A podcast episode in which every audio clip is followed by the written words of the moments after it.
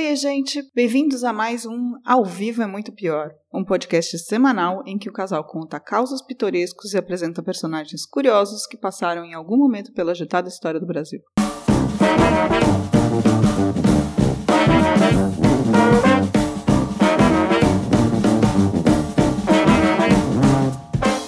Eu sou a Camila Kintzel. E eu sou o Danilo Corsi.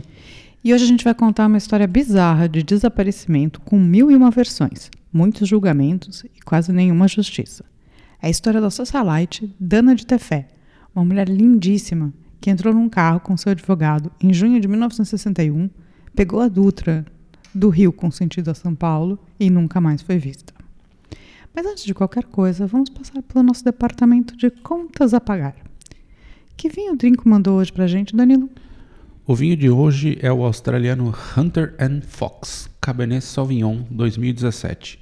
Um vinho feito com uma das uvas que o brasileiro mais curte, a Cabernet, com um corpo leve para médio e taninos macios. Mas o melhor é o preço. Por menos de 40 mil cheques, você pode experimentar essa beleza. Só clicar pelo link do Drinco. Assim você compra com desconto e ainda ajuda o podcast. Brinde a história? Sim, tchim tchim. Tchim tchim.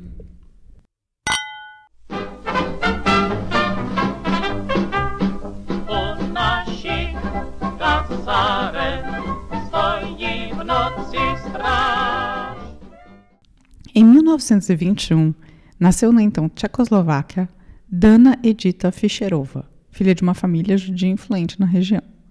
Com a invasão do país em 1938, Dana, com apenas 17 anos, vai fazer parte da resistência tcheca contra a ocupação nazista. Sua família era, no entanto, capturada e levada para os campos de concentração. Dana nunca mais veria seu pai, sua mãe ou irmã. Em 1941, ela consegue fugir para a Itália e vai trabalhar em um teatro. Lá conhece o líder fascista Ettore Muti. Começa um caso e dizem ele chega a se separar da mulher para ficar com ela. Em 1943, os dois estão viajando perto de Roma quando sofrem uma emboscada de um grupo antifascista, os partisanos. Ettore é morto e Dana é presa. Carlos Heitor Coni, jornalista, acreditava que ela era uma agente dupla, espiã para ambos os lados em troca de dinheiro, mas sem ideologia. Na real, muita gente também achava que ela era uma espiã, ou inglesa, ou tcheca mesmo. O que, que você acha, Danilo?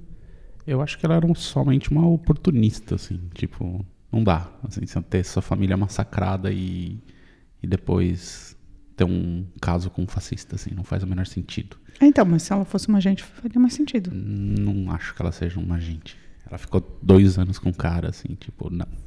Espiã? Não. É oportunista. Mata Hari. Assim, oportunista. É, sei lá, o Coni achava que ela era uma espiã. Não gosto dele. Uhum. A mim me parece que a Dona Pefé era um agente duplo. Ela tinha a facilidade de ir para a cama com oficiais, com pessoas do serviço secreto, então ela passava serviço de um para outro. Mas sem. Eu acho que a finalidade dela era só ganhar dinheiro mesmo. Ela não tinha nenhuma ideologia. Bem, esse Muti, que era o cara com quem morreu na frente dela e tal, ele era tão adorado que tem até uma música comemorando a morte dele. Bem no estilo Bella Ciao. Chama Anamatsato Ettorimuti, também conhecido como Destroçaram o Ettorimuti. Gostamos muito. Vamos tocar agora?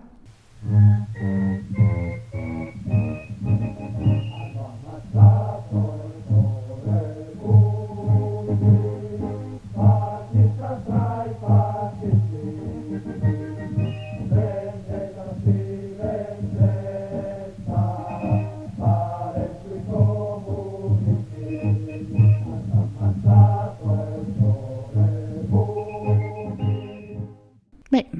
voltando.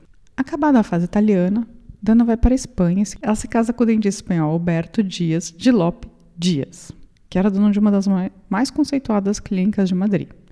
Se separaram depois de quatro anos. Em 1940, então, ela se muda para o México.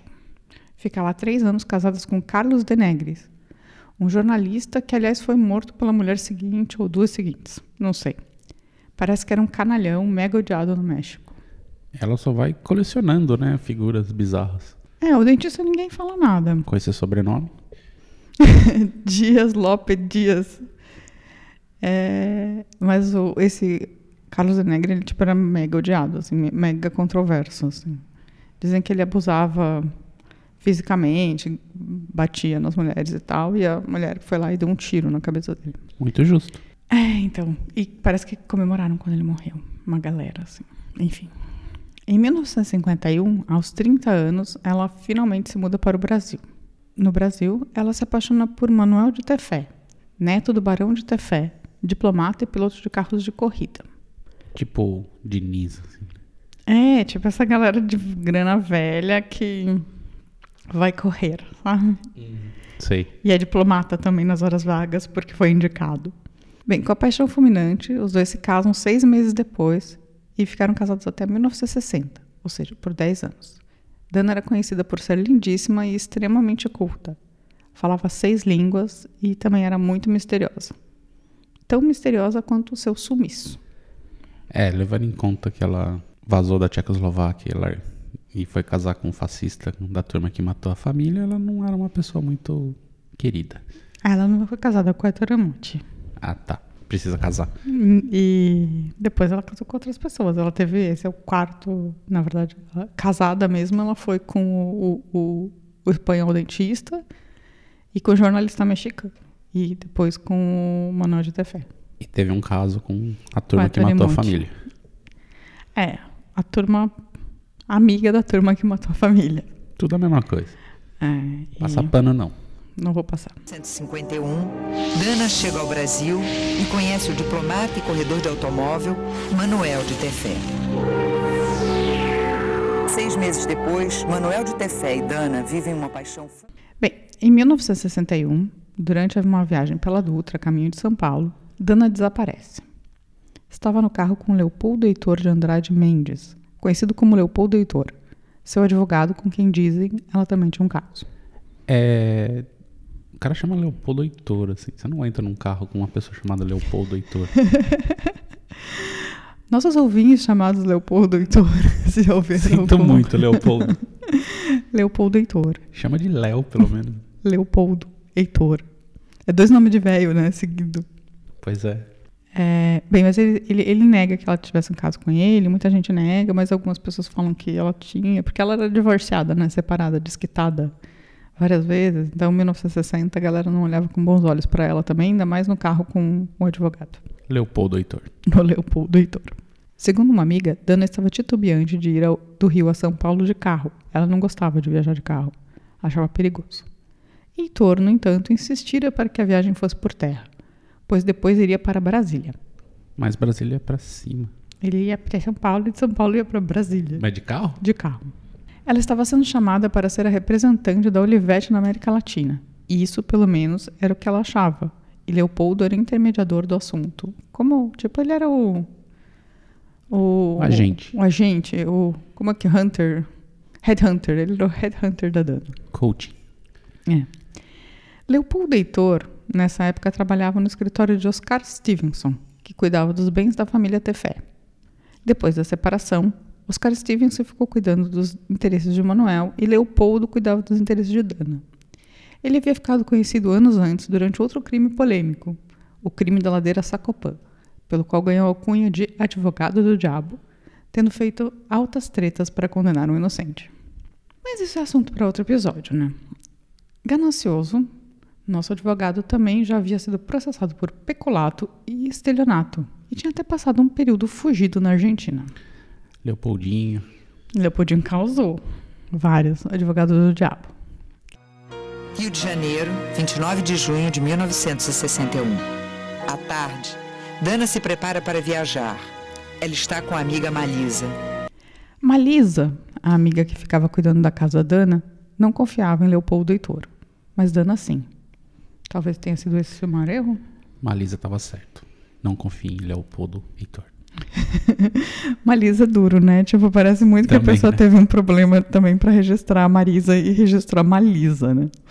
Que parece baliza, não dá. Enfim, mas ela não confiava no Leopoldinho. Segundo depoimentos posteriores, no dia seguinte à partida, o cunhado de Leopoldo Heitor, que era dentista, foi chamado à casa dele no Rio. O advogado está com um ferimento na perna e diz ter sido assaltado na Dutra. É tipo, você tem um ferimento na perna, você chama o dentista. Chama o, é o tipo cunhado um que é dentista. Veterinário, né? É. Ele também disse que estava sozinho nessa viagem pela Dutra. Na verdade, Leopoldo Heitor tem uma bala na perna. Verinha, a mulher de Leopoldo Heitor, fala para Oscar Stevenson, chefe do marido, que ele havia sido baleado na perna e que chegou em casa com um lençol todo sujo de sangue.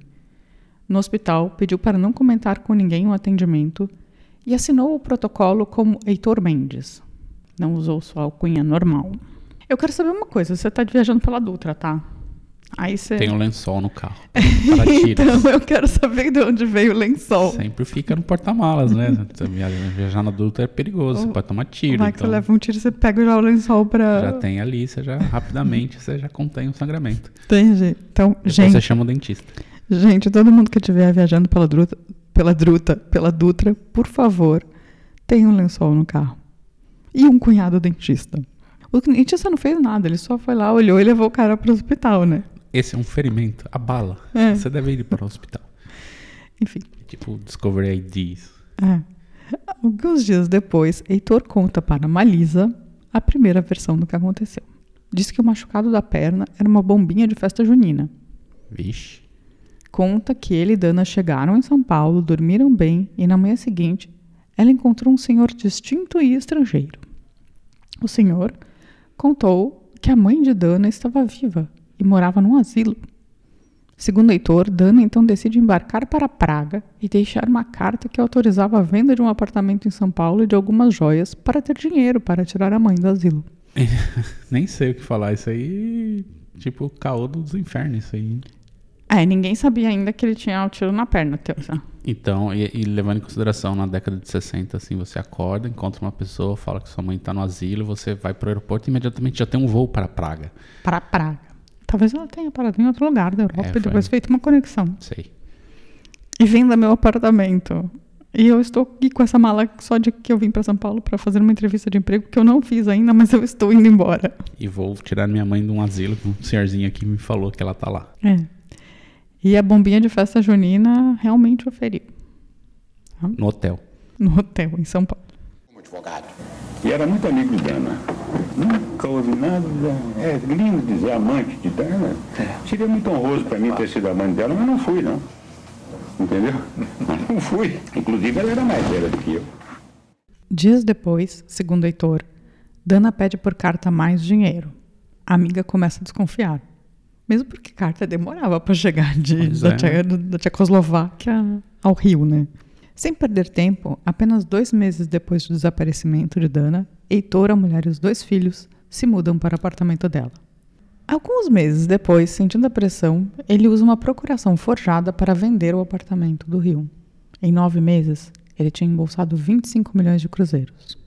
Que é. Ah, o equivalente Dois a milhões? 2 milhões de reais, um milhão, pouco 2 milhões de reais. O ex-chefe, Oscar Stevenson, vendo Heitor enriquecer rapidamente e desconfiado enormemente de tudo, chama a polícia e a imprensa e dá sua versão dos fatos em um relatório. O delegado, olhando os documentos de Stevenson, decide ver se existem registros da saída de Dana do Brasil. Surpresa, não tinha nenhum registro de saída, nem por mar, nem por ar. O Foi passaporte de carro. foi de carro para Praga. O passaporte também não estava com ela. A Olivete, ora, ora, ora, desmentiu a história do emprego. Parece que a história do advogado tinha desmoronado, hein? O que você acha? Ah, não precisa ser muito inteligente pra sacar que o cara tava mentindo na cara dura, assim. Essa história não faz o menor sentido. E ninguém tava procurando muito a Dana também. Se não fosse o, o, o chefe dele meio puto. E defendendo os interesses da família Tefé também, porque ele era advogado da família Tefé, né? Sim. Bem assim, dez meses depois do sumiço de Dana, Heitor foi literalmente sequestrado pela polícia no meio da rua. Terça-feira no Rio. Ele foi interrogado em um barraco, numa praia, e afirmava ter sido torturado. Não duvido. Verinha deu parte do sequestro do marido, que na real estava na mão da polícia. A imprensa da época acompanhou a denúncia da mulher e reparou pelas fotos que ela estava usando as joias de Dana de Tefé. Verinha, Verinha, Verinha. Dana de Tefé não poderia sequer ter ido embora do Brasil, porque o passaporte dela estava no processo. Em abril de 1962, então, Leopoldo Heitor vem com a segunda versão para o desaparecimento de Dana. Serão três ao todo, tá? A primeira, velhinho no café da manhã, fala que sua, avó, sua mãe está asilo. A segunda, nessa versão, o carro havia quebrado na Dutra e eles foram assaltados. Após uma troca de tiros com os assaltantes, na qual ele foi ferido na perna, os ladrões fugiram. Dana havia levado um tiro. Ele ainda tentou levá-la a um hospital em Barra do Piraí, mas antes de chegar percebeu que ela estava morta. Então ia voltar para o Rio, mas percebeu que seria acusado de assassinato se chegasse de carro com uma mulher morta. Aí ele ligou para um amigo para que se livrasse do corpo de Dana. Não revela o amigo e diz que não sabe onde o corpo foi sepultado. E ainda teve a pachorra de dizer que queria usar o dinheiro de Dana para criar uma escola agrícola para crianças abandonadas. Acredita nessa? Nem um pouco, assim, coisa meio goleiro Bruno dele aí, né? Mas tem mais um item, além do lençol no carro, você tem que ter arma, né? Pra trocar tiros com bandidos. Sim, lençol e armas. É, E você tem que ter bons amigos. bons amigos pra sumir com o corpo, Hum. porque sua amiga levou um tiro e você, nossa, vão me acusar de assassinato, então vou sumir com o corpo. Exatamente. Bem, Heitor foi preso e acusado do crime. Obviamente, ninguém engoliu essa história. Mas não tinha o corpo nenhuma prova além das circunstanciais. Quer dizer, nem circunstanciais, bem, né? Só, só o ferimento dele e o fato dela ter desaparecido.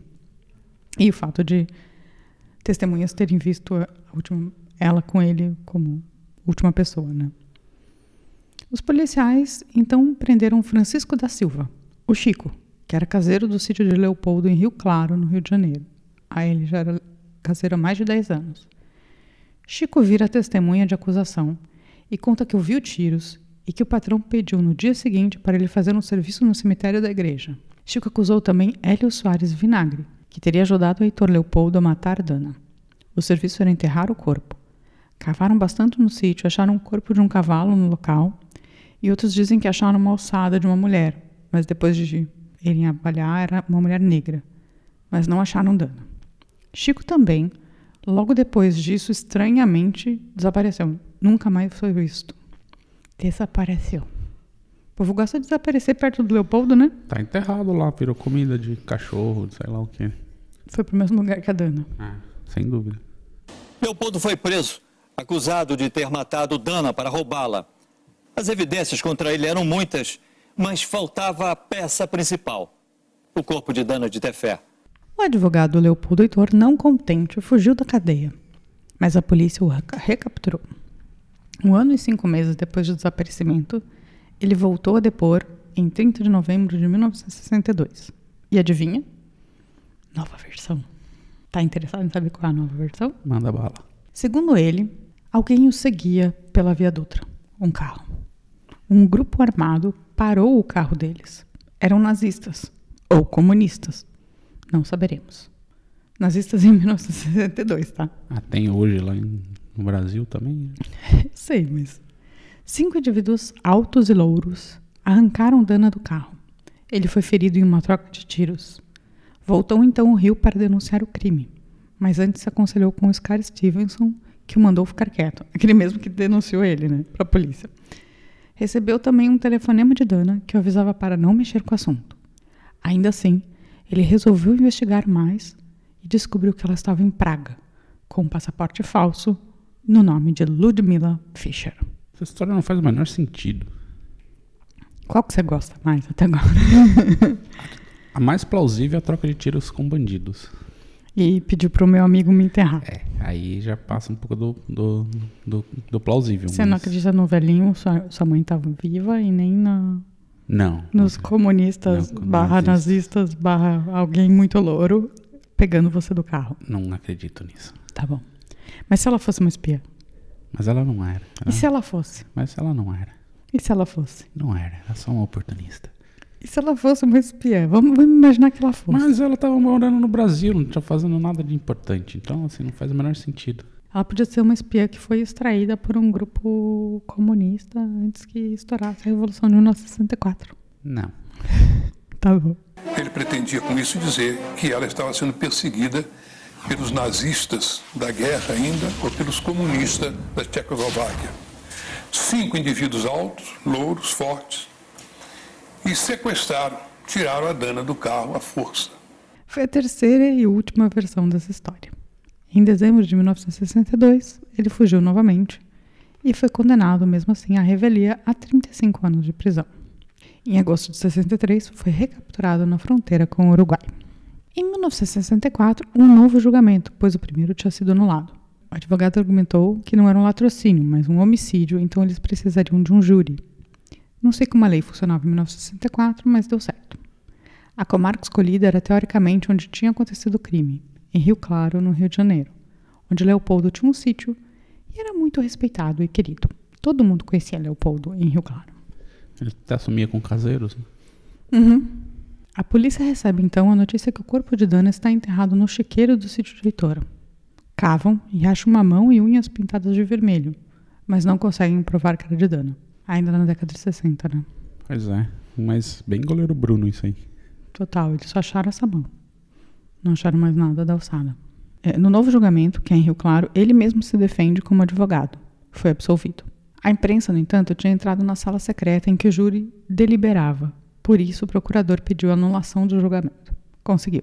Leopoldo Heitor volta para a prisão. Na real, o, estava- o Estado estava mesmo querendo condenar o Leopoldinho, mas a galera de Rio Claro não estava ajudando. Ele foi julgado ainda mais duas vezes e absolvido nas duas. Depois de oito anos na prisão, enquanto rolavam esses julgamentos, ele estava sempre preso, é, enquanto ele não estava fugindo também. Em 1971, ele foi solto e voltou a advogar normalmente. Casou mais duas vezes, teve dez filhos. Morreu de infarto aos 78 anos em 2001. Ninguém sabe o que aconteceu com o corpo de Dana de Tefé.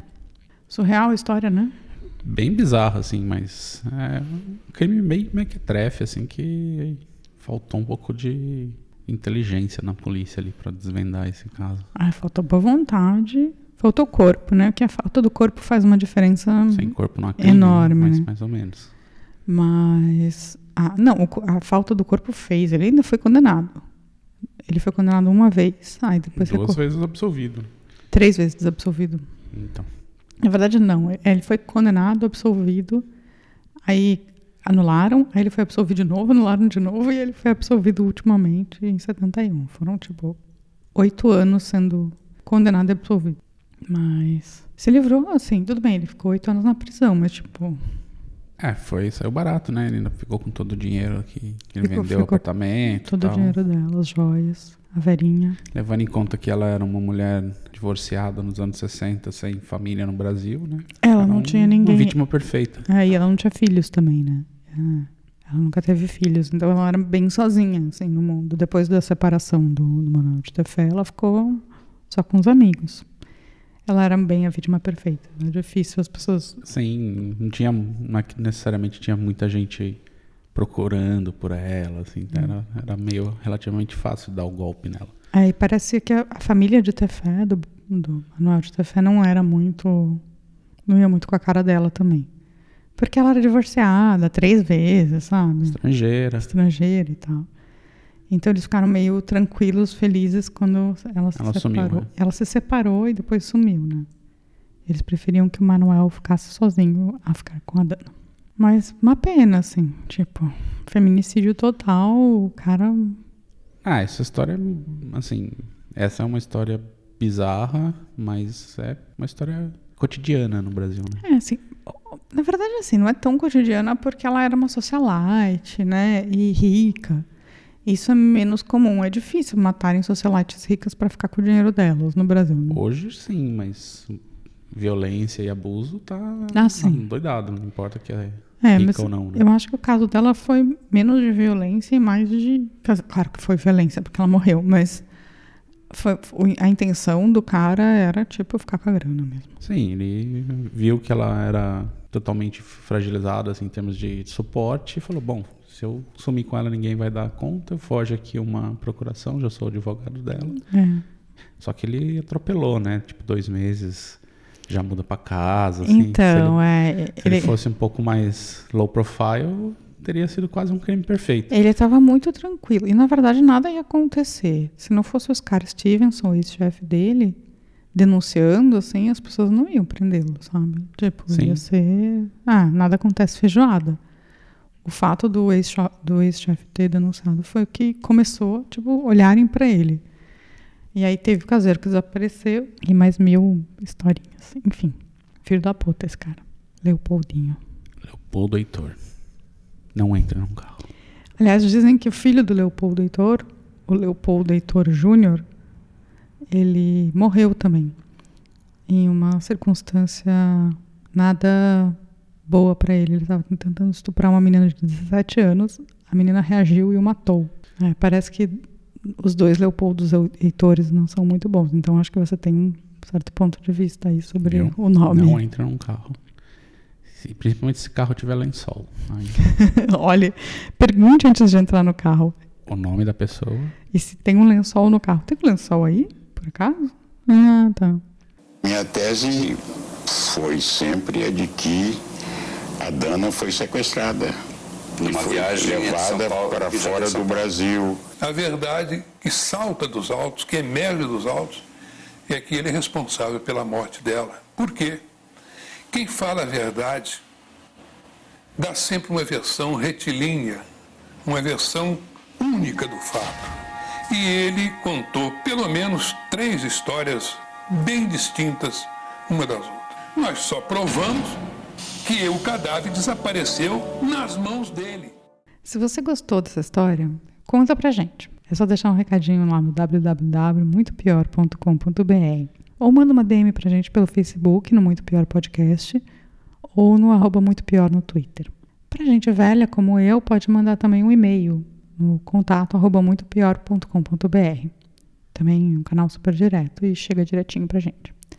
Além disso, todos os episódios também estão no YouTube. Caso você queira Deixa o joinha, clica no sininho. Vira podcast, não tem a gente falando lá, só tem a voz mesmo.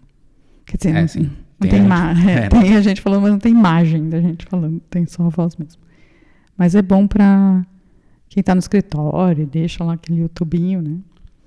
E é isso. Beijo, gente. Boa semana. Tchau, tchau.